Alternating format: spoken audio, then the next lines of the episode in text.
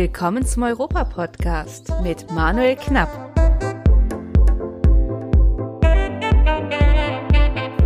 Europa ist nicht nur einer der schönsten Orte im Universum, um zu leben und zu reisen.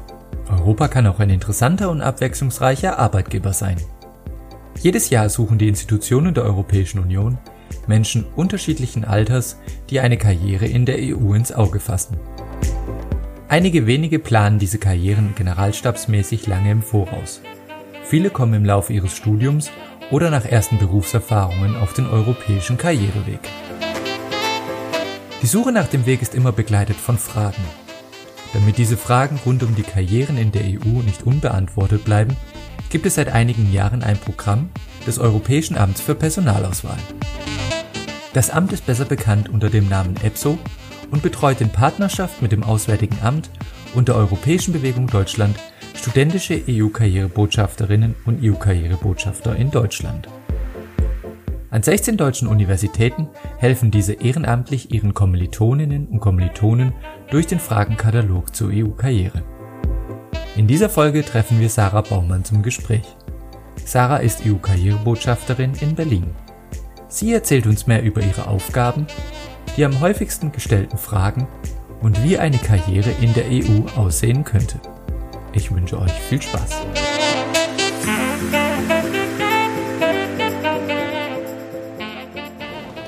Eine Karrierebotschafterin sitzt jetzt neben mir, das ist nämlich die Sarah. Hallo Sarah.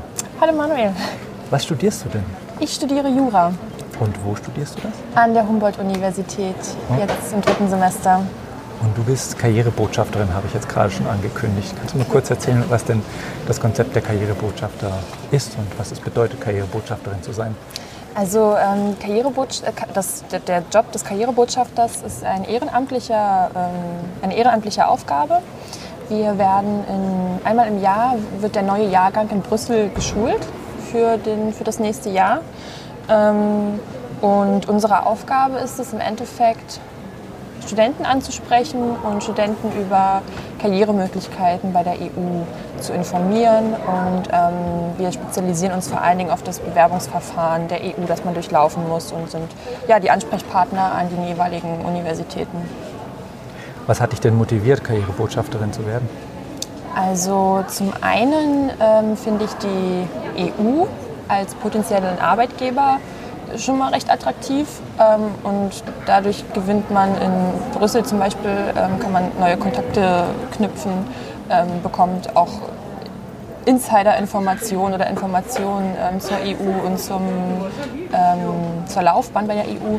Und auf der anderen Seite finde ich es aber auch sehr wichtig, dass man Aufklärungsarbeit leistet in gewisser Weise, vor allem für Studenten, weil viele Studenten das gar nicht so ja, auf dem Schirm haben, was man bei der EU alles machen kann und dass man nicht nur Jura oder BWL studiert haben muss oder European Studies, um bei der EU anzufangen, sondern dass die EU alle möglichen Leute sucht und vor allen Dingen auch, um den Leuten so ein bisschen die Angst davor zu nehmen, ähm, es doch einfach zu versuchen, sich zu bewerben und ähm, so ein bisschen aufzurufen dazu, sich zu engagieren für die EU, weil auch das in den heutigen Zeiten sehr wichtig geworden ist, finde ich.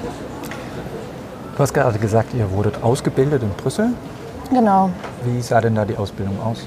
Also wir sind ein Wochenende lang, also ein verlängertes Wochenende, ich glaube Freitag bis Sonntag nach Brüssel ähm, geflogen, waren dann in einem Hotel und wir waren alle, es waren alle äh, Botschafter dort zusammen, also auch aus den anderen EU-Mitgliedstaaten.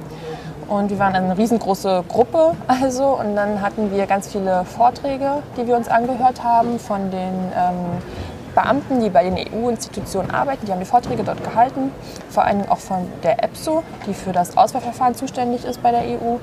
Ähm, dann haben wir auch ganz viele Kontakte geknüpft mit den anderen Botschaftern, die ja von überall her kamen. Wir haben uns mit noch anderen Beamten getroffen dort und hatten so eine Art Speed-Dating mit denen, also konnten die löchern und den Fragen stellen und haben uns ganz viel erzählt, waren total offen ja, hatten dann noch eine Menge Abendveranstaltungen und haben uns im Endeffekt ein ganzes Wochenende lang mit der EU beschäftigt, mit Karrieremöglichkeiten bei der EU, was sehr, sehr spannend war und wo wir eine Menge Kontakte geknüpft haben. Jetzt hast du es gerade schon anklingen lassen, ihr seid ja oder du bist nicht die einzige Karrierebotschafterin hier, ihr seid ein Team mhm. von Karrierebotschaftern. Ja. Ähm, welche Standorte werden denn noch bedient mit einem Karrierebotschafter in Deutschland? Also in Deutschland sind es eigentlich alle großen Städte. Also in Berlin sind wir sogar zu zweit, mein Kollege Frank und ich. Frank ist an der FU, ich bin an der HU. Dann haben wir eine Kollegin in Bremen, eine in Leipzig, in Köln, ähm, im Saarland, ähm, in München. Also es ist wirklich, jede größere Stadt in Deutschland ist vertreten mit einem Botschafter eigentlich. Kann ich mir vorstellen, dass es ziemlich anstrengend ist, diese ganzen Informationen selbst zu recherchieren oder diese dieses Angebot des Coachings oder des Gesprächs an, äh, anzubieten. Gibt es denn noch Organisationen außer EPSO, die euch in diesem Auftrag unterstützen? Also zum einen sind es die Universitäten, also die uns hier in Berlin auf jeden Fall sehr stark unterstützen. Das sind da die Karriere, also das jeweilige Karrierecenter an den Universitäten. Da haben wir jeweils einen Ansprechpartner, die uns vor allen Dingen unterstützen, wenn es darum geht, Vorträge zu halten, die uns Räume zur Verfügung stellen, die ähm, auch mal eine Exkursion mit uns unternehmen können oder ähm, die Exkursion planen für uns oder mit uns. Ähm, das ist eigentlich der Hauptansprechpartner an der Universität für uns. Und dann ist es natürlich das Auswärtige Amt auch noch auf der anderen Seite. Da haben wir auch ähm, eine Ansprechpartnerin und die Europäische Bewegung. Und das Gute ist, dass all das ja auch in Berlin sitzt, vor allen Dingen für uns als Berliner Karrierebotschafter ist es sehr praktisch, dass wir so nah dran sind an allem und die Ansprechpartner halt so direkt zu erreichen sind, auch wenn es mal um ähm, Werbematerial geht oder Flyer oder solche Dinge. Das bekommen wir halt total schnell von denen dann. Wenn jetzt Kommilitoninnen und Kommilitonen auf dich zukommen und sagen, erzähl mir doch mal ein bisschen was über eine mögliche Karriere in der EU, mhm. ist da schon viel Wissen vorhanden oder ist das, ist das eher noch null und du erzählst so die Basics und versuchst sie dann an die Hand zu nehmen und äh, weiterzuführen zur europäischen Karriere? Also es kommt so ein bisschen darauf an. Also wenn ich zum Beispiel, also wenn ich zum Beispiel einen Vortrag halte an der Uni, sind viele da, die noch gar keine Ahnung haben, denen ich wirklich von Anfang an erkläre und die sich einfach grundsätzlich für das Thema interessieren und mal schauen wollen, ob das was ist für sie. Ähm, aber auf der anderen Seite, wenn wir bei, Mess, bei Karrieremessen sind zum Beispiel, kommen ganz viele, die sich schon informiert haben, die ähm, irgendwie schon mal ein Praktikum gemacht haben, was mit EU zu tun hatte, die viel auch aus der Studienrichtung kommen und die schon ähm, so ein bisschen Know-how haben und denen wir dann wirklich so speziellere Fragen beantworten können. Was sind denn so die häufigsten Fragen, die dir gestellt werden? Die häufigsten Fragen. Also es ist zum einen, ähm, wie viele Sprachen muss ich sprechen oder muss ich ganz viele Sprachen sprechen, ähm, was wir verneinen können. Es ist wichtig, dass man zwei Sprachen spricht und es muss auch nicht unbedingt Französisch sein. Ähm, das ist auch oft eine Frage, ja, ich kann gar kein Französisch, darf ich denn trotzdem oder kann ich denn trotzdem bei der EU arbeiten? Was auf jeden Fall so ist. Ähm, dann kommen auch immer mal Fragen zum Gehalt tatsächlich. Ähm, also kommt auch auf, die, auf, den Studiengang an, ähm, weil das ja auch nicht, nicht unwichtig ist, was so die Vorteile sind, bei der EU zu arbeiten, beziehungsweise ob man viel reist, was wir eigentlich auch im Endeffekt verneinen, weil es zwar so ist, dass man zu 90 Prozent in Brüssel stationiert ist. Also ja, man reist erstmal nach Brüssel, bleibt dann aber oft in Brüssel. Und ähm, ist, klar hat man immer mal so die, die ein oder andere Geschäftsreise ähm, in ein anderes Mitgliedstaat, aber das ist eher die Seltenheit. Man ist wirklich so ein bisschen gefestigt in Brüssel. Ja, das sind halt teilweise auch so ein bisschen so, ich würde nicht sagen Klischees, aber so die Fragen, die als erstes kommen, die sich die meisten Leute stellen, wenn sie hören, ich will bei der EU oder ich arbeite bei der EU. Spielt denn das Alter noch eine Rolle?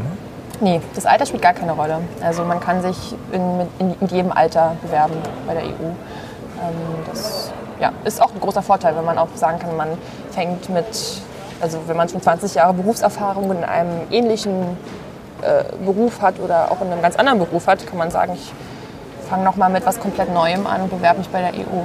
Das geht. Und die Frage nach der Nationalität wird sicherlich auch oft gestellt. Ne? Das wird auch oft gestellt, ja. Es ist wichtig, man, dass man die Nationalität eines EU-Mitgliedstaats hat.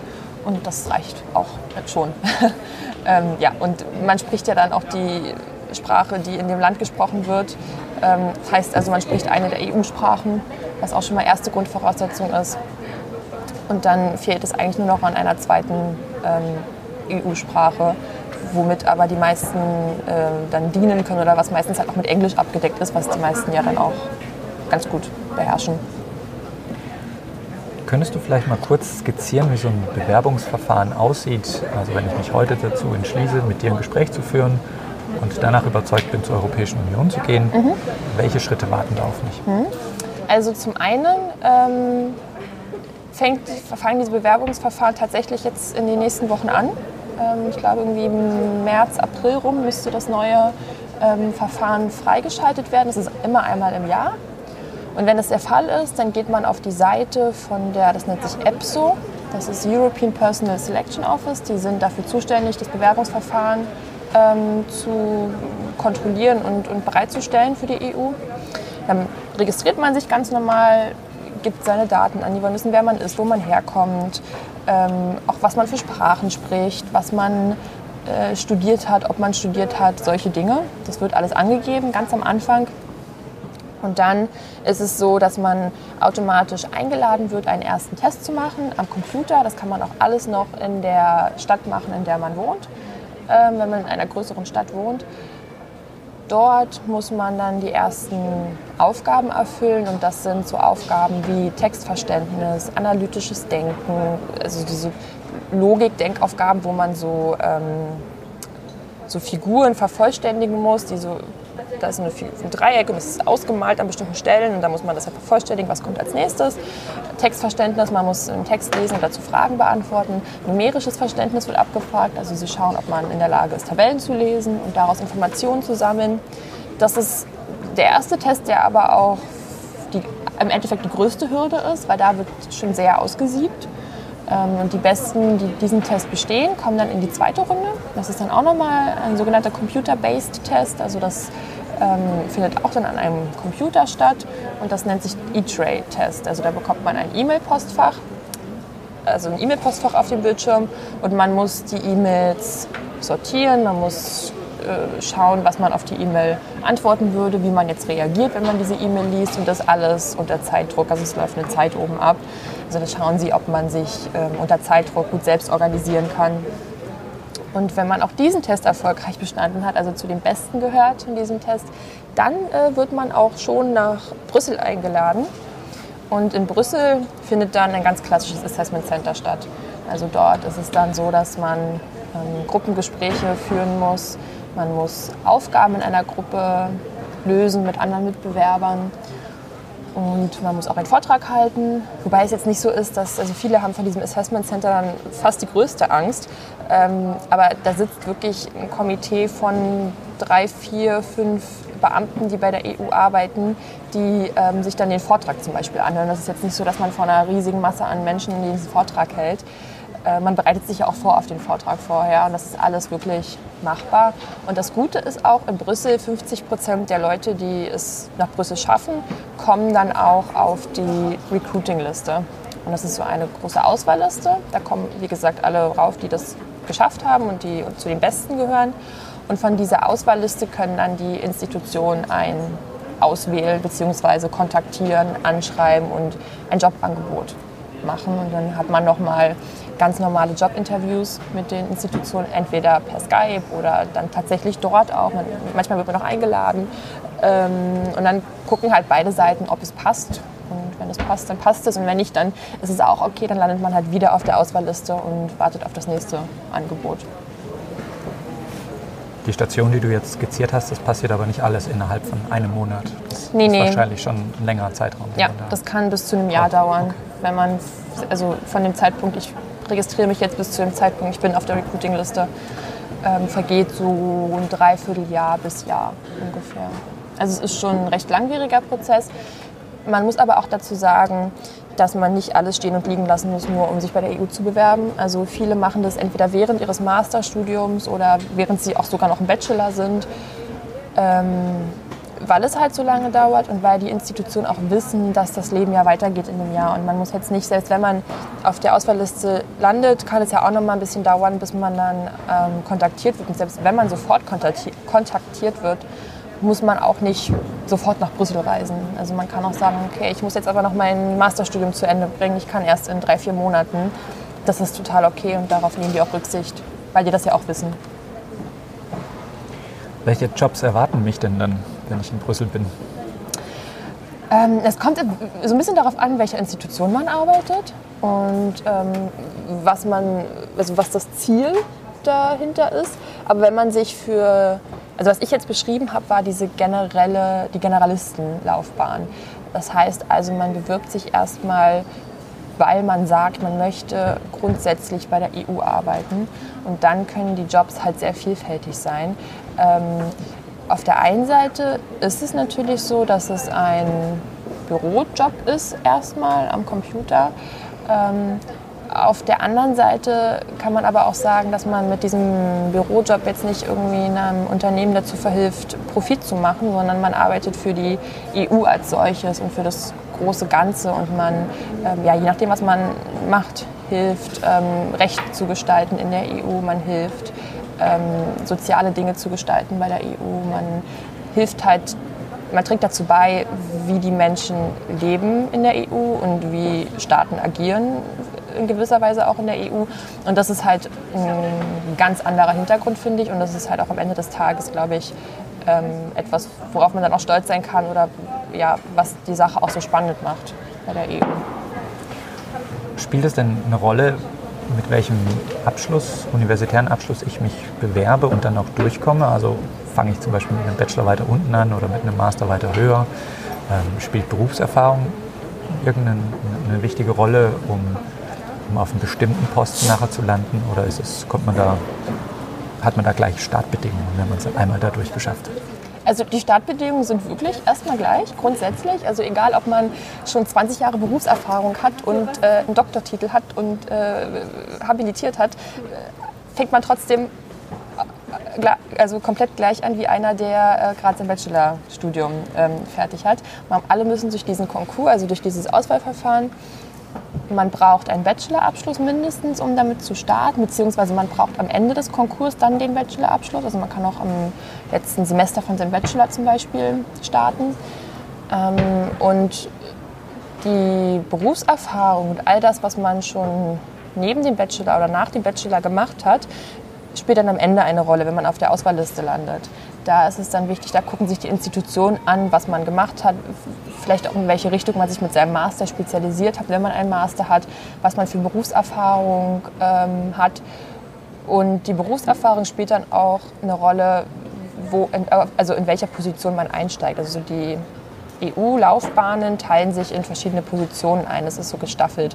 Ähm, es ist so ein bisschen wie, ähm, ähm, wenn man hier verbeamtet wird, in Deutschland zum Beispiel, da steigt man ja auch verschiedene Besoldungsstufen ein. So ist das bei der EU so ähnlich auch. Also es gibt die AD5-Laufbahn, damit startet man und dann geht das hoch bis, also von AD6 bis AD7, dann noch AD8 und so geht das immer weiter. Und das spiegelt sich dann in dem Gehalt wieder im Endeffekt und auch so ein bisschen in der Verantwortung, die man bekommt. Ähm, und da spielt dann die Berufserfahrung eine Rolle. Je mehr Berufserfahrung man hat, umso höher wird man eingestuft. Und die Berufserfahrung kann man dann aber auch bei der EU direkt sammeln. Dann wird man halt alle paar Jahre in eine neue Stufe höher gestuft. Mhm. Jetzt kommen wir wieder von Brüssel zurück nach Berlin. Mhm. ähm, wenn ich jetzt diesen Podcast gehört habe und ich habe noch weitere Fragen und ich mhm. wohne in Berlin, mhm. ähm, wie erreiche ich dich oder deinen Kollegen Frank am besten? Am allerbesten über Facebook, würde ich sagen. Also wir haben eine Facebook-Seite, die nennt sich EU Careers Berlin. Dazu ist auch zu sagen, wenn man nicht aus Berlin kommt, uns gibt es ja wie gesagt in ganz Deutschland. Also wenn man jemanden, ähm, also einen Karrierebotschafter sucht, einfach mal bei Facebook EU Careers eingeben und dann die Stadt dahinter, die man sucht dann findet man seinen richtigen Ansprechpartner. Da kann man uns anschreiben, da antworten wir auch relativ schnell, je nachdem, ob wir gerade Prüfungsphase haben oder nicht. Ähm, und da können wir dann entweder klärt sich die Frage schon gleich äh, per Facebook oder wir machen einen persönlichen Termin aus oder vielleicht haben wir auch dann gleich äh, ein paar Tage später einen Vortrag irgendwo, wo derjenige dazukommen kann.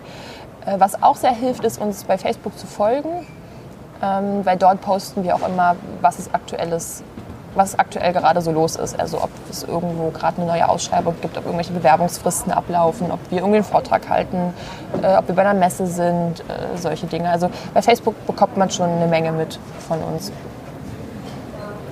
Stehen gerade irgendwelche Termine an, wo man euch dann schon aufsuchen kann? Oder ist jetzt erstmal Semesterferien und erstmal Ruhe? Erstmal ist gerade ein bisschen Ruhe, muss ich sagen. Also im Mai ist nochmal von mir ein Vortrag in der HU. Ähm, und Frank hat, glaube ich, ich bin mir aber nicht sicher, bei welchem Datum das genau ist, hat auch nochmal einen Vortrag ein bisschen vorher. Ähm, aber jetzt zum Anfang der Semesterferien ist erstmal Pause, so ein bisschen. Genau, und dann geht es wieder weiter. Wenn wir die Prüfung alle geschrieben haben, dann sind wir wieder voll dabei. Strebst du eine Karriere in der Europäischen Union an? Bin ich mir noch nicht sicher. Also, ähm, wie ich ja vorhin schon erwähnt habe, auf der einen Seite ist es auf jeden Fall ein äh, sehr attraktiver Arbeitgeber, weil mich vor allem, es reizt mich, international zu arbeiten, aber irgendwie gefestigt zu sein an einem Ort und zu sagen, okay, man ist jetzt in Brüssel, man kann sich da irgendwie so sein Leben so ein bisschen aufbauen, ähm, arbeitet aber trotzdem mit ganz vielen internationalen Kollegen zusammen. Das finde ich sehr reizvoll. Ähm, ich glaube, ich würde tatsächlich erstmal anstreben, ein Praktikum zu machen bei der EU, was ja mit dem Bachelorabschluss auch äh, gut möglich ist, um da auch mal wirklich direkt reinzuschnuppern. Aber es ist auf jeden Fall eine Option für mich, die feststeht. Aber wie gesagt, ich bin im dritten Semester in meinem Studium, das ist alles noch sehr offen und mal schauen, wo es mich am Ende hinführt. Du hast jetzt erstmal noch dieses Ehrenamt der Karrierebotschafterin. Wie lange hast du dann dieses Amt noch? Bis Oktober dann geht der neue Jahrgang los. Ähm, also wir waren ja, September, Oktober rum. Also unser, ähm, unsere Schulung war letztes Jahr im Oktober. Und es können sich tatsächlich, tatsächlich auch jetzt schon die neuen ähm, Karrierebotschafter bewerben oder es müsste demnächst dann der Fall sein. Dafür einfach mal auf die Seite der EPSO gehen. Da wird das immer ausgeschrieben. Und das geht dann so im Herbst los, also so im Oktober rum ungefähr. Gibt es noch irgendwas, was du sagen möchtest, was wir jetzt noch nicht angesprochen haben? Ja, also ähm, traut euch, ähm, bewerbt euch bei der EU. Es ist nichts, man kann nichts verlieren. Die wenigsten schaffen es gleich beim ersten Mal. Die meisten brauchen so zwei, drei Versuche. Das ist total okay. Ähm, habt das nicht nur als Plan A, also habt immer noch einen Plan B im Hinterkopf. Ähm, bereitet euch auch vor auf dieses Auswahlverfahren. Da kann man sich wirklich relativ gut vorbereiten. Das Auswärtige Amt bietet Workshops an, die einen darauf vorbereiten zum Beispiel. Es gibt auch ganz, ganz, ganz viel Literatur. Auf der EPSO-Seite gibt es auch so Probetests, die man mal machen kann. Ja, sprecht uns an, wenn ihr Fragen habt. Wir sind immer da. Und auf jeden Fall geht wählen im Mai. das ist auch noch sehr wichtig. Schön. Dann danke ich dir ganz herzlich für deine Zeit. Ja, sehr gerne. Und weiterhin viel Kraft und Erfolg bei der Beratung für die Karrieren in der EU. Vielen Dank.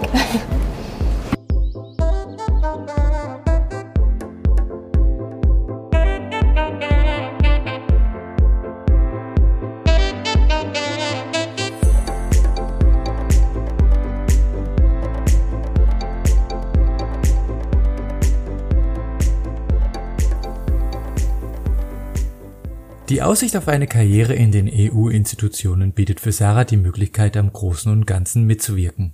Wenn du interessiert bist an den sozialen, wirtschaftlichen und gesellschaftlichen Entwicklungen Europas, an den Standorten der EU-Institutionen und Agenturen mitzuarbeiten und du weitergehende Informationen möchtest, dann empfehle ich dir, auf den folgenden Internetseiten vorbeizuschauen. Keine Sorge, du musst jetzt nicht zu Papier und Stift greifen. Du findest alle Links auch in diesen Show Notes dieser Episode und auf meinem Blog unter europapodcast.de. Los geht's mit meinen Link-Tipps mit dem von Sarah erwähnten Auftritt der Berliner EU-Karrierebotschafter auf Facebook. Hier bekommt ihr alle aktuellen Infos von Sarah und Frank. Lasst doch mal ein Like da oder abonniert ihre Seite. Es lohnt sich wirklich. Dann möchte ich euch die Seite der Europäischen Bewegung Deutschland ans Herz legen. Hier erfahrt ihr mehr über die anderen 14 EU-Karrierebotschafterinnen und Botschaftern, die im gesamten Bundesgebiet für eure Fragen zur Verfügung stehen. Auf dieser Seite findet ihr alle Kontaktdaten, die es braucht, um eure Fragen loszuwerden. Eine weitere Seite der Europäischen Bewegung Deutschland gibt euch einen Einblick in die vielfältige Arbeitsweise der EU-Karrierebotschafterinnen und Botschafter. Ihr habt's gehört, jedes Jahr werden neue EU-Karrierebotschafterinnen und Botschafter gesucht und engagiert. Falls du Lust bekommen hast, ebenfalls an deiner Universität diesen Job zu übernehmen, findest du auf dieser Seite weitere Informationen zum Aufgabenbereich. Das Auswärtige Amt darf in dieser Auflistung natürlich nicht fehlen. Ob eine Beamtenlaufbahn, wie sie Sarah gerade skizziert hat, oder auch eher eine Laufbahn für Vertragsbedienstete für dich in Frage kommt, kannst du auf den ausführlichen Seiten des Auswärtigen Amtes nachlesen. Dort findest du auch weitere Links zu Stellenbörsen. Das Auswärtige Amt unterstützt Bewerberinnen und Bewerber durch Coachings und Seminare. Schau doch mal dort vorbei, wenn du ernsthaft mit dem Gedanken spielst, dich für Brüssel warm zu laufen. Und zum Schluss natürlich noch der Hinweis auf die Seite von EPSO. In allen 24 EU-Amtssprachen kann man hier Informationen über die Karrieremöglichkeiten erhalten. Hier könnt ihr Interviews mit erfolgreichen Absolventinnen und Absolventen abrufen und nach offenen Stellen in der Stellenbörse stöbern. Egal, ob du schon mitten in den Planungen für deine EU-Karriere bist oder durch den Podcast erstmals auf diese Möglichkeiten aufmerksam gemacht worden bist, ich drücke dir die Daumen, dass du deinen Traumjob finden wirst. Zum Schluss dieser Folge möchte ich dir sagen, dass mich sehr über den Zuspruch der letzten Wochen zu meinem Europa-Podcast gefreut habe. Vielen Dank an alle für ihr Feedback und Vorschläge für weitere Interviewpartnerinnen und Partner und Verbesserungsmöglichkeiten. Ich danke dir, dass du mich auf meinem europäischen Weg durch Berlin begleitest. Zwischen den Folgen gibt es die Möglichkeit auf Instagram, Facebook und natürlich Twitter mit mir in Kontakt zu treten. Dort berichte ich auch über die aktuellen Folgen und ihr erhaltet einen Einblick hinter die Kulissen. Schaut doch mal vorbei, kommentiert, liked und abonniert meinen Podcast. Mit der nächsten Folge stimmen wir uns langsam auf die Europawahl ein. Ich werde mit Philipp Masuel, Parteipräsident von Pace, einer transnationalen Partei, sprechen. In unserem Interview wird es über Europa, die anstehenden Wahlen und welche Alternative seine transnationale Partei Pace spielen kann, gehen. Ich freue mich, wenn du dann wieder dabei bist. Und für heute sage ich Tschüss und sende dir europäische Grüße.